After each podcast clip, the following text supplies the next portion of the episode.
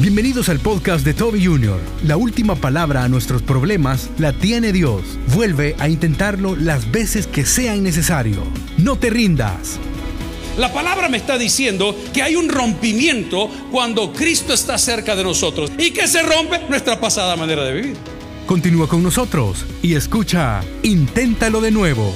La palabra del Señor en el Evangelio de Lucas capítulo 5 la leemos en el nombre del Padre, del Hijo, del Espíritu Santo. La iglesia dice, amén. Aconteció que estando Jesús junto al lago de Genezaret, el gentío se agolpaba sobre él para oír la palabra de Dios. Y vio dos barcas que estaban cerca de la orilla del lago, y los pescadores, habiendo descendido de ellas, lavaban sus redes. Y entrando en una de aquellas barcas, la cual era de Simón, le rogó que le apartase de tierra un poco y sentándose enseñaba desde la barca a la multitud. Y cuando terminó de hablar, dijo, Simón, boga mar adentro. ¿Cómo le dijo a Simón?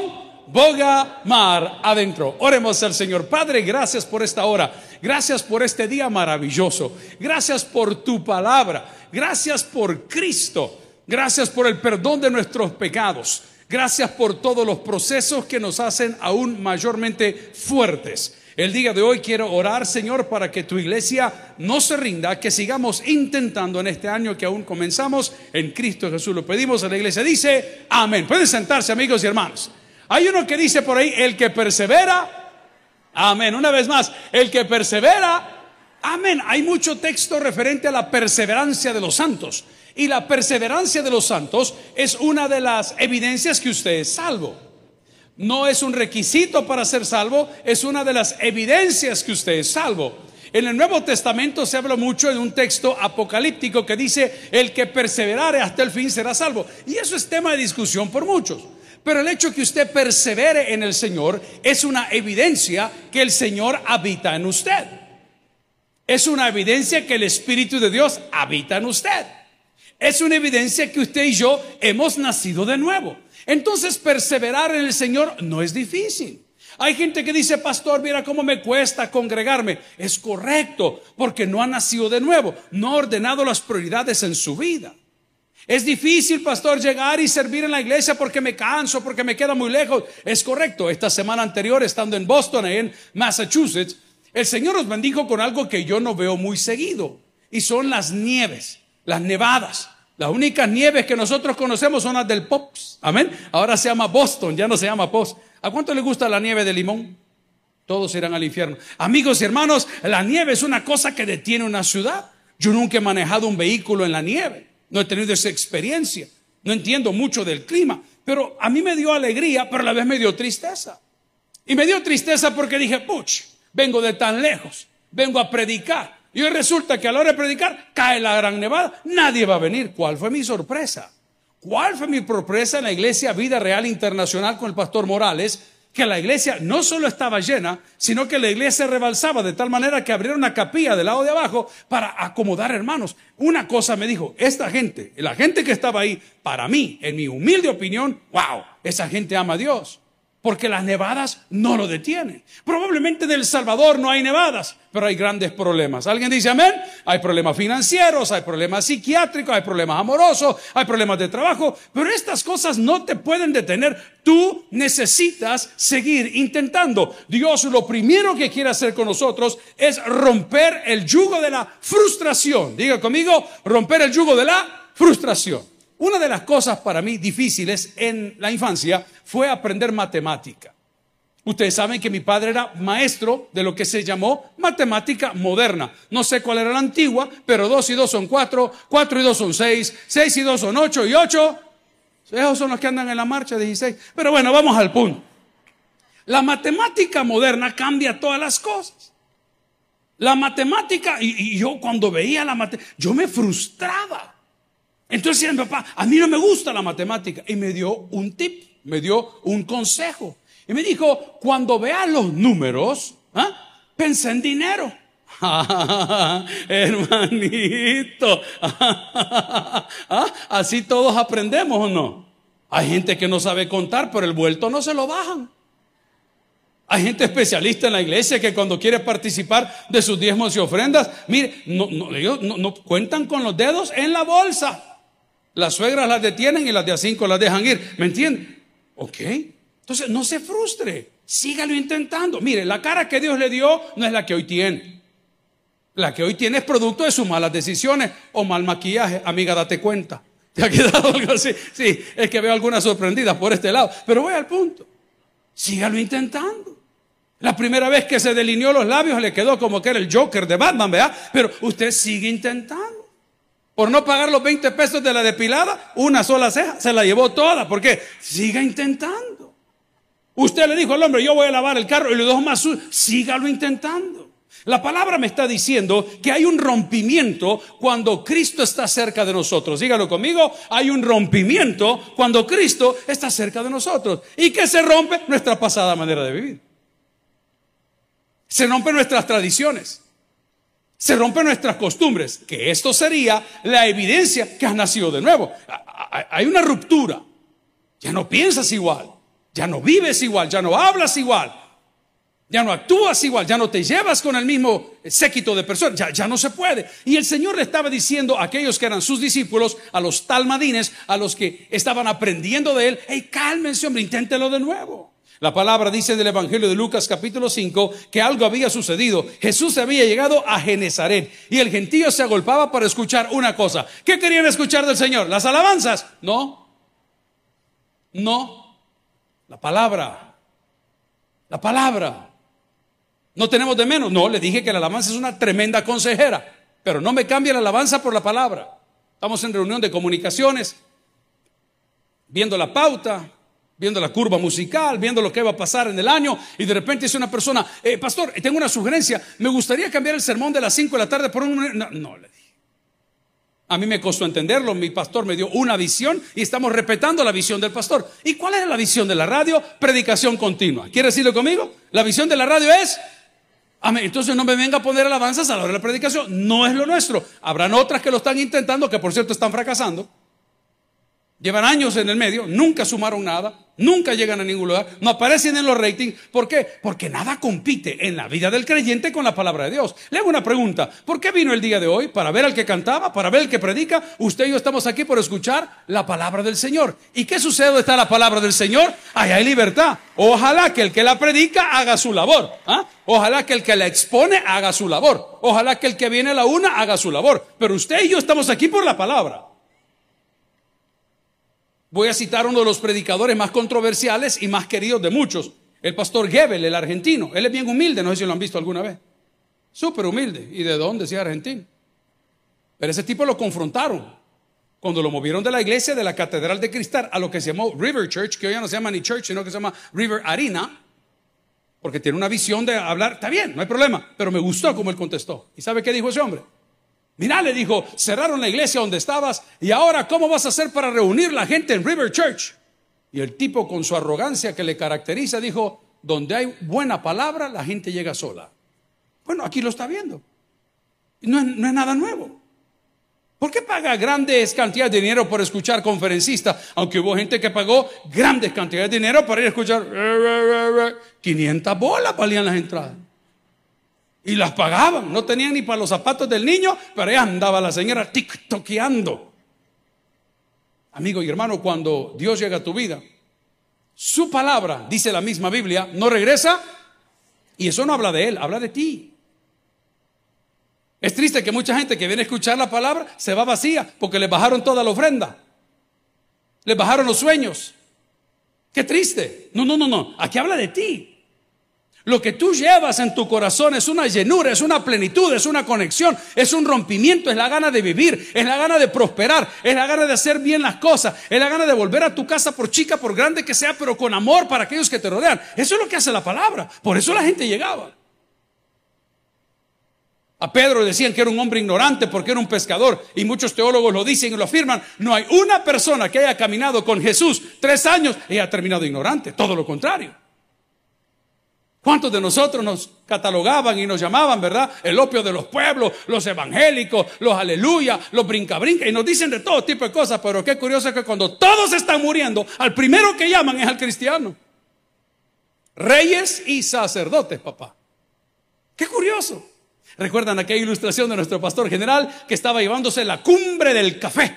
La cumbre del café. En algún momento el grano de oro del Salvador tenía, hombre, olvídese, un dominio hoy la costa un poco complicada por la roya, por esto, por lo otro, por la reforma agraria, que sea, tantas cosas que han pasado.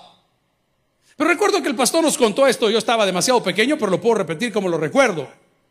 Y dice que estaban en México todo el mundo hablando de la producción de café y que le vamos a poner por aquí que el café para Camara y que el café de no sé dónde y que el, el, el aquí.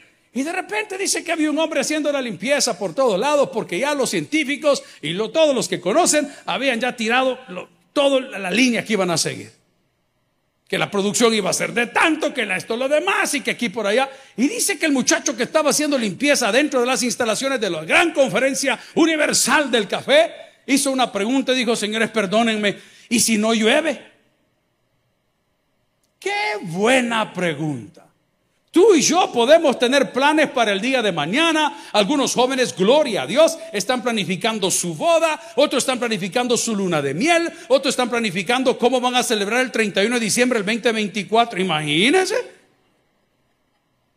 Otros ya andan en campaña por un curul, si apenas vamos comenzando el 23, ya están planificando. ¿Y si no llueve?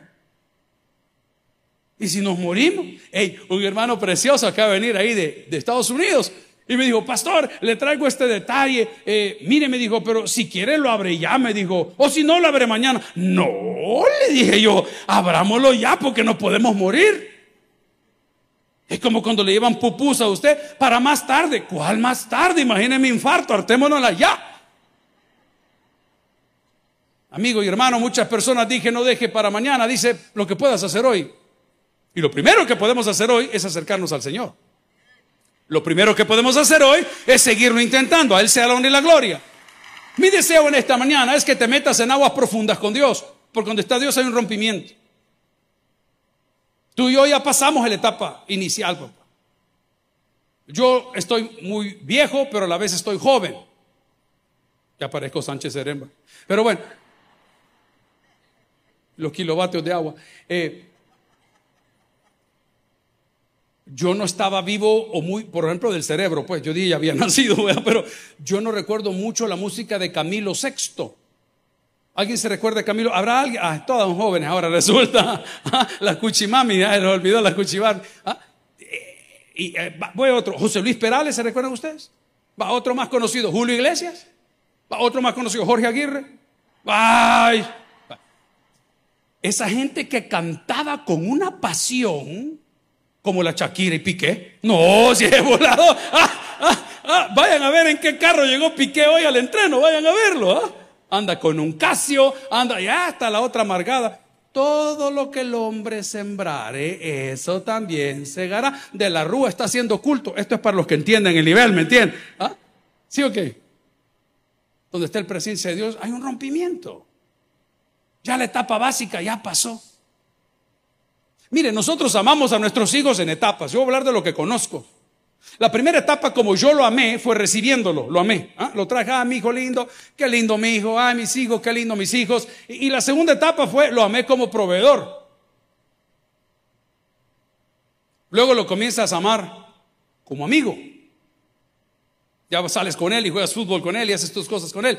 Luego lo vienes amando como legado ya eres un mentor. Son etapas del amor. Igual es el matrimonio, igual es el noviazgo. Mire, si usted tiene una novia o un novio que tiene ratos de salir con él y nunca le ha llevado un detalle, pues hermano, amiga, date cuenta. El hombre, el hombre solo te usa.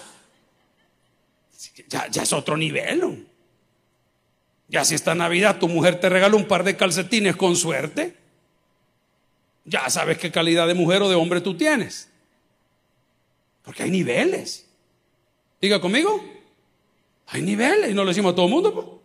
El Señor le está diciendo a los que caminaban con Él, como muchos de nosotros, que hemos sido confrontados con un problema, que hemos caído en un error, que tenemos una debilidad. Hey, fulano, calmate, hombre. Deja que mi palabra pueda permearte, no premiarte, permearte, que la palabra pueda entrar en ti. ¿Y qué sucedió? Jesús le dice que estaba ahí y la gente se agolpaba para escucharlo, versículo 2, y vio dos barcas que estaban ahí. Siempre hay dos tipos de personas. Siempre hay dos tipos de personas, Marta y sus hermanas, siempre hay varios tipos de personas. El que aprovecha las oportunidades y el que ve cómo le va al otro. Amigo, dice la palabra del Señor que el reino de los cielos es de aquel que lo arrebata. Atrévase, lo hablamos en el culto anterior. Atrévase. Ya el nivel básico ya pasó. Ya su lectura del proverbio diario, después de cinco años de cristiano, eso es nivel básico. Ya la asistencia a un culto a la semana, después de diez años, eso ya es básico. Por eso ya no le funciona. Es como que usted quiere ocupar los mismos platos y la misma mezcla de alimentos cuando tenía seis meses. Yo recuerdo que de pequeño había una mezcla de alimentos, solo había un sabor. Ahora hay diferentes tipos. Se llamaba Nestum. Creo que lo hacía Nestlé, no estoy seguro. ¿Cuántos se recuerdan de eso? Era como un sabor a vainilla, no recuerdo. ¿Sabe qué es lo más cercano que puedo recordar? ¿Cuántos comieron galletitas de, animalitos alguna vez? Los animalitos. ¿Sí? Ok. Cuando los animalitos se mojaban y se deshacían, ¿ah? ese es el sabor del era, como de vainilla. Pero imagínese usted, le dice al gerente de la empresa, jefe, lo quiero invitar a comer. Y lo va a sentar al restaurante y le ponen un platito de Nesto con la cucharita de avión. Abra la boca, jefe. Bi. Abra la boca, qué lindo el jefe, mire cómo se harta. Así somos muchos hoy. Después de alabaré no te puedes ninguna, pero todas las de la Shakira te las puedes de memoria. Ey, Bogamar adentro le está diciendo. Ey, volvamos a intentarlo. Ahí ven dos barcas. Y curiosamente las barcas ya estaban frustradas, ya, ya había su vida útil, había terminado, ya, ya estaba en otra etapa, ya los pescadores estaban lavando sus redes como deben de hacerlo siempre. Pero vamos a interpretar que las barcas estaban ahí y nadie les ponía atención. Jesús sí lo nota. Jesús sí lo sabe. Jesús sí lo percibe. Y qué lindo es el Señor que nos sorprende con lo que nosotros ya tenemos. Yo siempre he dicho, insisto, que Dios no anula personalidades. Dios cambia corazones. Una persona alegre, de él, hermano, no se preocupe, no tiene que ser serio, no tiene que fingir que hermano, dele. Pero el Señor nos está haciendo una invitación y dice su palabra en Lucas capítulo 5, versículo 2, y vio dos barcas que estaban cerca de la orilla del lago y los pescadores habiendo descendido de ellas, lavamos sus redes. El día había terminado, yo no tengo futuro, no sé para dónde agarrar, a mí nadie me invita a nada. Esa es la actitud de las dos barcas, están ahí sin hacer nada. Y el Señor dice, te voy a enseñar de lo que eres capaz, pero boga mar adentro.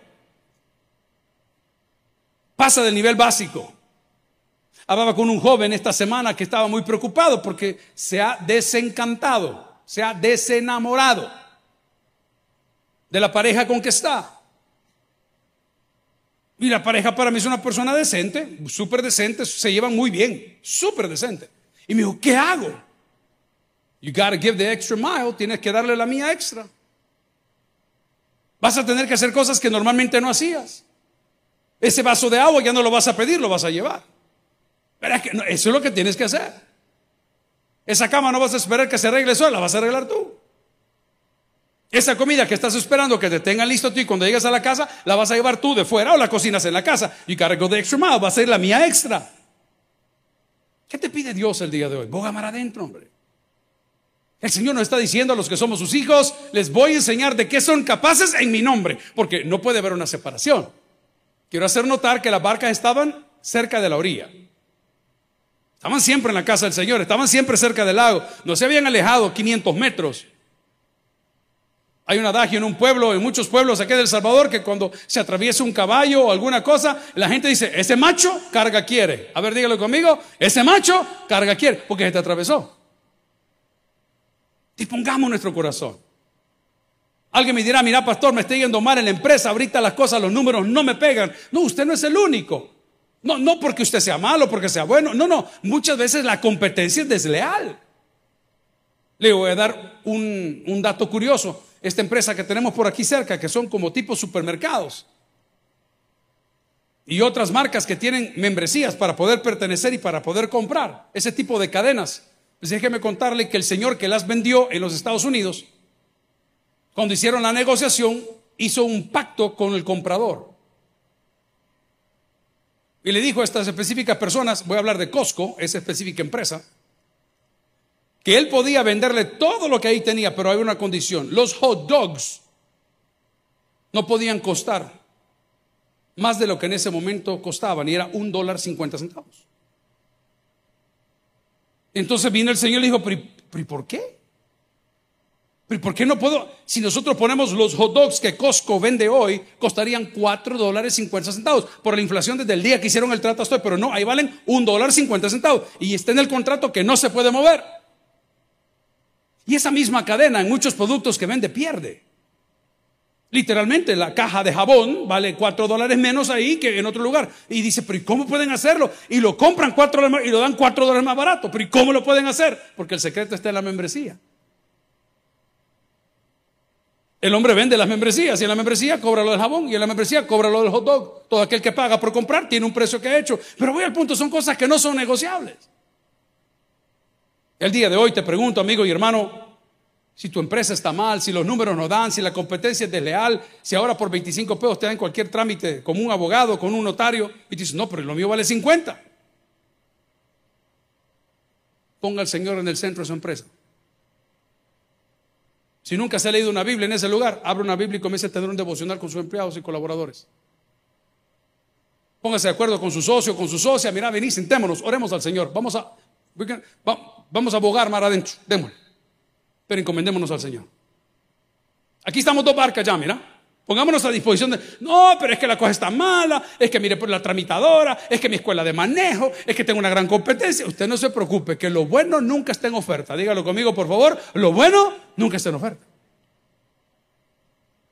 Usted puede comerse unas pupusas de cualquier otro lado, pero usted sabe que las pupusas que usted vende son calidad número uno. Mire, pero son más caras, no va a vender. Ya va a ver, la gente va a llegar sola. Ya va a ver. Ay, niña fulana, es que usted no vende porque no pone cerveza. Nosotros no vendemos cerveza, vendemos pupusas. Tiene que tener lista, clara la visión. Meta a Dios en su negocio. No me vaya a aparecer mañana abriendo una Biblia en el negocio y poniéndola como que fuera un amuleto. Ese es el grave error de los cristianos. La Biblia no es un amuleto.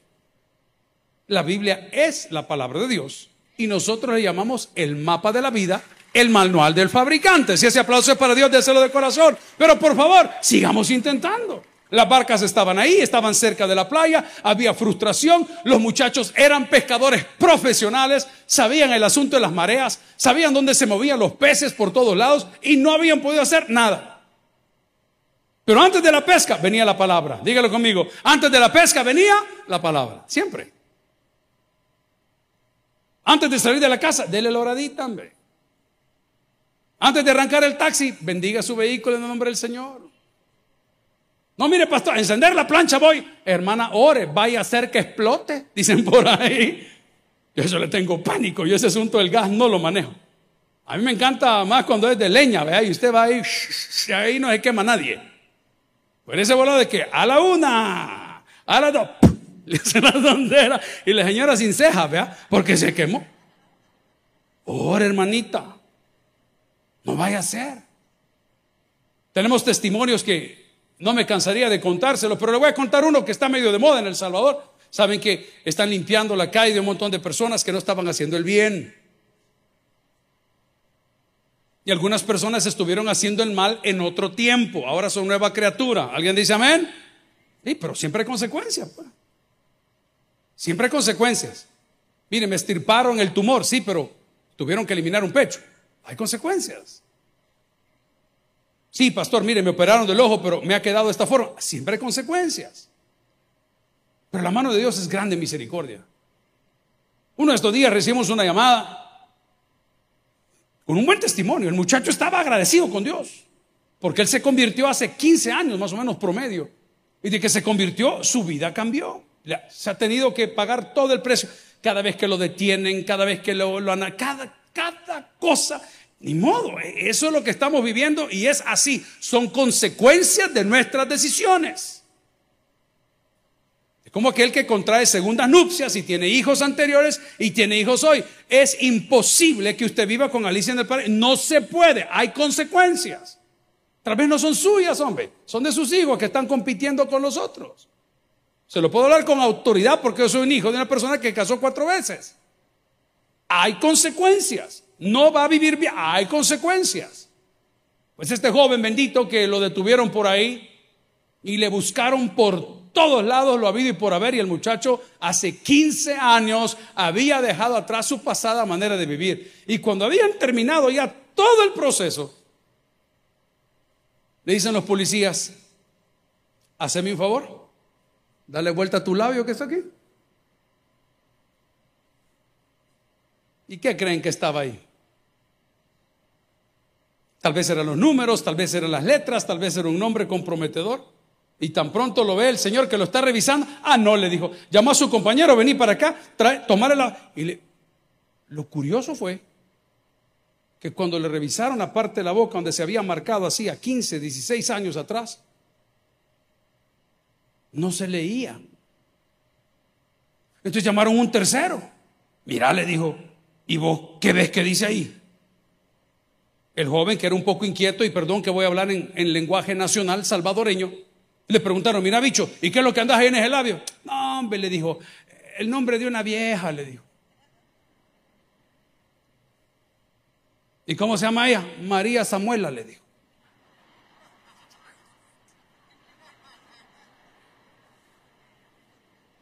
Y le dice al tercero, al segundo, el segundo, al primero, mira, le dijo, pero la verdad ahí no se lee nada. ¿Sabes qué? Le dijo, tené tu DUI, tené tus cosas, andate para tu casa. Amigo y hermano, ¿cuántas veces la vida nos ha topado al muro? Y Dios en el momento hace unas cosas, pero tremendas. Hey, este joven no se fue a celebrar al centro a chupar, no, se vino a la casa del Señor. Él decidió entrar, boga mar adentro. Él decidió encaramarse en la barca. Él decidió creerle al Señor. Y oiga, a mí me, me, eriza los pelos saber cómo Dios protege a sus hijos. Su palabra dice en el Evangelio de Lucas capítulo 5 versículo 3 dice, y entrando en una de aquellas barcas, la cual era de Simón, le rogó que la apartase de tierra un poco. Y sentándose enseñaba desde la barca, ¿a quienes enseñaba? A la multitud. Las bendiciones de Dios no se van a dar mientras andes con el séquito de personas que no permiten ver la gloria de Dios. Te tienes que separar. ¿Quieres preparar un buen sermón? Te tienes que separar. ¿Quieres escribir una buena alabanza? Te tienes que separar. ¿Quieres desarrollar un buen trabajo ese que vas a presentar? Te tienes que separar. No se puede, hermano. No se puede. Es que nosotros todo el tiempo en la jugada. No, no, no, no, no. Tienes que tener un tiempo aparte. Aquí Dios le está diciendo, hijo, voy a hacer grandes cosas con ustedes, pero hazme mi favor, sepárame de la multitud. Hacete a un lado porque el llamado es personal. Diga conmigo, el llamado es personal. no es con todos. Es algo que Dios te dio a ti. Ayer hablaba con los pastores allá y le decía, hermanos, no se enojen. Esta es la visión que Dios nos dio. Nos la dio en 1977. Esto nace en la casa nuestra. Lo fundó nuestro pastor general y la visión no ha cambiado. Les pido un favor, les dije yo. Si a usted no le gusta la visión, pues por favor tome la suya propia. Pero si se queda con la visión, deje de criticarla. Nosotros les dije a mis compañeros, no estamos compitiendo, estamos en dos niveles completamente diferentes. Ustedes están arriba y nosotros estamos abajo. Tenemos dos cosas completamente diferentes. Se tiene que separar. Está un muchacho peleando como nos pasa a muchos, con sus compulsiones y con sus problemas. El tipo de adicción que él tenía requiere un tratamiento igual de fuerte. Una persona que ha pasado por el alcoholismo no debe de tener alcohol en casa. La Biblia dice no dado mucho al vino. Ese es un tema para otro día, sí o no. Dice no dado mucho al vino. Pero usted que sabe que tiene problemas de ese tipo no puede tener alcohol en casa. En el caso de el consumo de pornografía a través de las redes sociales a través de todas las plataformas que hay, a través de todos los canales que hay, requiere medidas drásticas. Poner la computadora en un lugar donde todo el mundo lo vea. Activar el bloqueador de las páginas que no se pueden ver. Y usted puede llamar a su programador que se lo haga inmediatamente. En eso. Mire, para tener resultados drásticos se necesitan tomar decisiones drásticas. Al principio molestan, al principio incomodan, pero al final van a dar su fruto. Jesús le dice, sepárenme. Cuando ya estaban ellos platicando, esto fue lo que sucedió. Lucas capítulo 5, versículo 4. Cuando terminó de hablar, dijo a Simón, ¿quién habla ahí? Está hablando Jesús. Cuando terminó de hablar, o sea, de enseñar a la multitud, ¿a quién le dijo? A uno. Le dijo a Simón, boga mar adentro. Fue lo primero, sepárate. Vamos a ir más profundo. El nivel básico ya pasó. Tu primer amor ya pasó. Eso es venir a la iglesia una vez a la semana, papá. Eso era para el año pasado. Hoy metete de cabeza, busca un ministerio, multiplicate, hace una célula en tu casa, lleva personas a orar, comenzar a célula en tu negocio, asegúrate que el domingo tu familia venga a la iglesia. Ese es el nivel 2. El nivel 1 es mi encuentro con Cristo. ¿Cuál es el nivel 2? Crecer. Es curioso cómo son las modas, ¿verdad? Porque uno que se quedó atrapado en los 80s, en los 90s, ve las modas del año 2023 y no las entiende. Antes cuando uno llegaba a la casa o al colegio o a la fiesta, se andaba pantalones, este término no todos lo van a entender, se andaba pantalones chuluncos. Levánteme la mano los que entendieron esto. Amén, todos nos vamos a morir ya. Chuluncos son cortos. Entonces la gente le decía, ¿y esos pantalones chuluncos? Ok. Y hoy si uno los anda de Pedro Infante de largo. ¿Ah? Pobrecito el abuelito Es curioso, ¿ah? El Señor le está diciendo a este muchacho, mira, fulano, este, dale para adentro.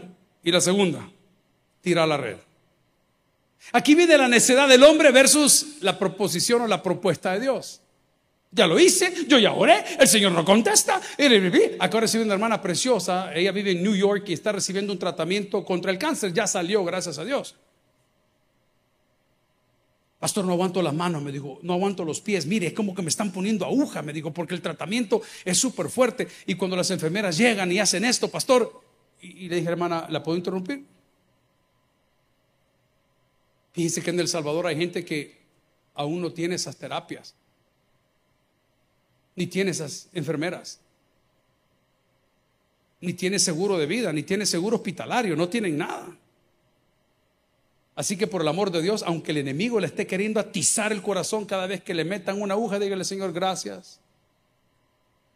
Porque has provisto para hacer esto. Gracias porque estoy en el hospital fulano en New York atendiendo mi tratamiento. Y hay gente que no lo tiene. El Señor fue tan lindo con Simón cuando le dice en su palabra, versículo 4, y cuando terminó de hablar, dijo a Simón, voy a mar adentro y echa vuestras redes para pescar a todos. Respondiendo, Simón le dijo, maestro, toda la noche, la necedad del hombre. No, yo no puedo, ya me cansé, yo lo intenté, yo me voy a retroceder. Ey, hombre, por sigue intentando, hombre. Sigue intentando. Hay personas que son buenos. ¿Hay alguna persona en el templo hoy que trabaja en ventas? Alguien que trabaja en ventas, a mí me encantaría que nos compartan ustedes esa capacitación, porque el, vendedor tiene una capacidad, hermano, tiene una capacidad, él sabe lo que está haciendo. Yo le tengo pánico a entrar a un dealer de autos en Estados Unidos, los vendedores de carros son terribles. No lo dejan salir sin el carro. Usted llegó a preguntar por un carro rojo y salió comprando un carro blanco. Y le ponen, y mire, no se preocupe, ahorita le hablo a mi manager para que te dé el precio. ¿Sabes qué? Te voy a regalar los cambios de aceite para 100 mil millas.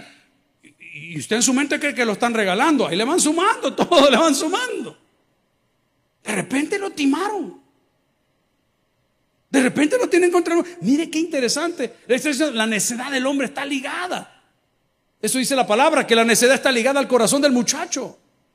Pero el Señor, que es grande misericordia, dice cuando terminó de hablar, dijo a Simón, boga mar adentro y echad vuestras redes para pescar. Respondiendo Simón le dijo, maestro, toda la noche hemos estado trabajando, nada hemos pescado. Aquí viene lo fuerte. Más en tu palabra, dice la palabra, más en tu palabra, ¿qué dice la palabra? Más en tu palabra, dice la Biblia, echaré la red. Ahí ya cambió la cosa. ¿Se acuerda esta palabra en el Antiguo Testamento? Si eso es para el de corazón, ¿se recuerda usted? Esto no es nuevo, hombre. Esto no es nuevo. Israel estaba en un valle peleando Soco, estado en ese valle, es precioso.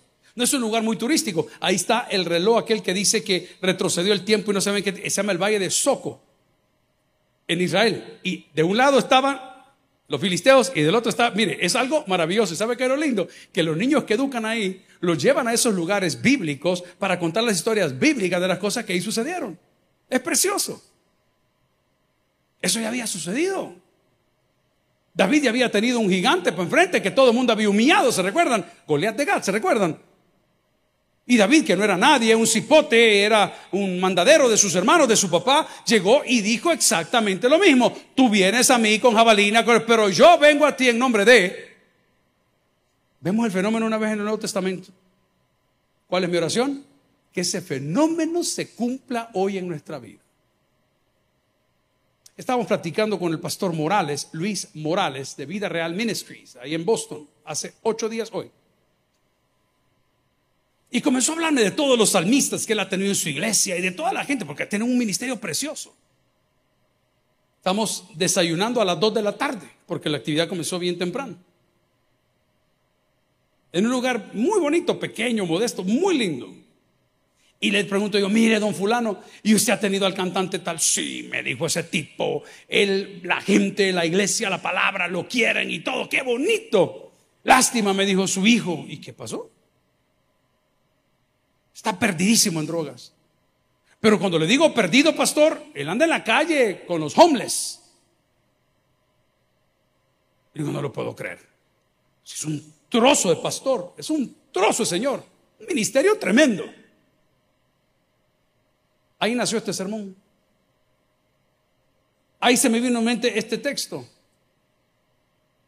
Porque cuando terminamos de platicar y de comer y me fue a dejar al hotel para el culto de la tarde,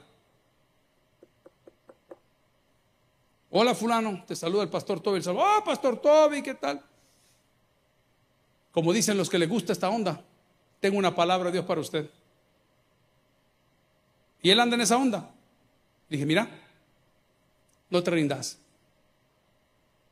No, pero es que lo llevamos a rehab. No te rindas.